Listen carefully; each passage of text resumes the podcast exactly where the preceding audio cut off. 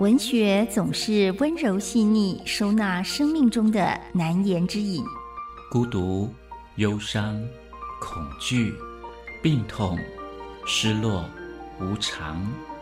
文学的存在是人生的一处绿荫，一方海洋，让困顿的身心有了开阔的安放所在。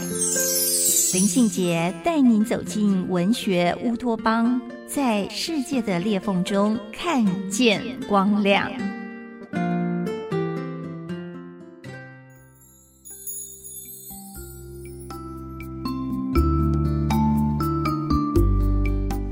大家好，我是林信杰，欢迎来到文学乌托邦。今天要跟大家分享的好书是伊若芬的《陪你去看苏东坡》。伊若芬是台大中文系的博士，现在任教于新加坡的南洋理工大学，同时也是苏轼学会的理事。伊若芬在《陪你去看苏东坡》这本书里。我们可以看到他如何跟他的偶像对话，他也为我们提出了非常多的问题，譬如说苏东坡的星盘流年怎么看？苏东坡长得怎样？他到底有多高呢？还有东坡居士的东坡到底在哪里？根据伊若芬的考证，苏东坡的交游非常广阔，他应该有一千三百多位有往来的朋友。陪你去看苏东坡是第一本结合东坡文学、地理以及史料，穿越古今的文化游记。伊若芬教授从一九九零年八月开始，以浙江杭州作为考察起点，他花费了三十年的时间，飞行与步行的里程累积超过数十万公里。苏东坡被法国的《世界报》评选为千年英雄之一。苏东坡的影响力除了东亚文化圈，其实也在世界文化史上有一席之地。伊若芬把苏东坡一些不实的八卦传闻做了最详尽的澄清，也提出了最有力的反驳。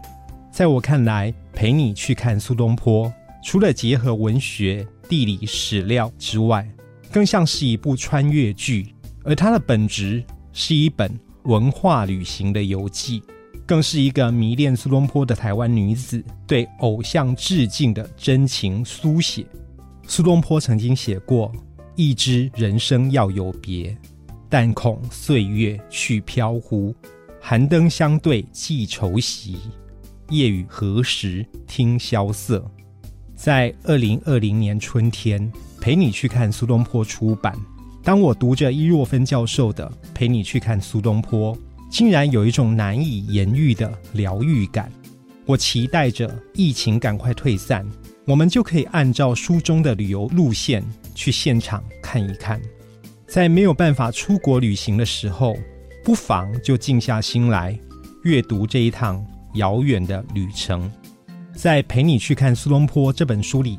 苏东坡生于北宋仁宗景佑三年农历十二月十九日的卯时，这个时间即是西元一零三七年一月八号星期六。而苏东坡的生肖呢是老鼠，星座在摩羯座。读到伊若芬写到这个的时候，我笑了。原来爱一个人就应该知道他的一切。后来伊若芬的新书《备忘自爱》里提到。每当遇到一些难受的问题，他就会打开苏东坡的诗文，他会设想，如果苏东坡生在这个时代，他会怎么做、怎么想。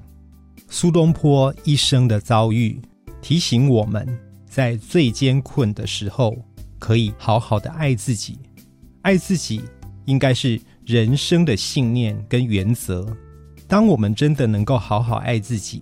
懂得爱的态度跟方法，才能够推己及人，爱他人，爱万物，也爱世界。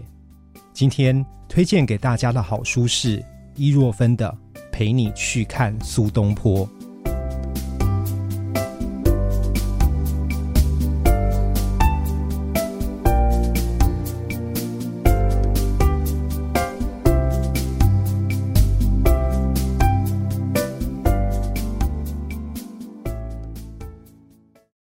言给予我们五星好评。收听更多节目，请到教育电台官网或 Channel Plus 频道收听。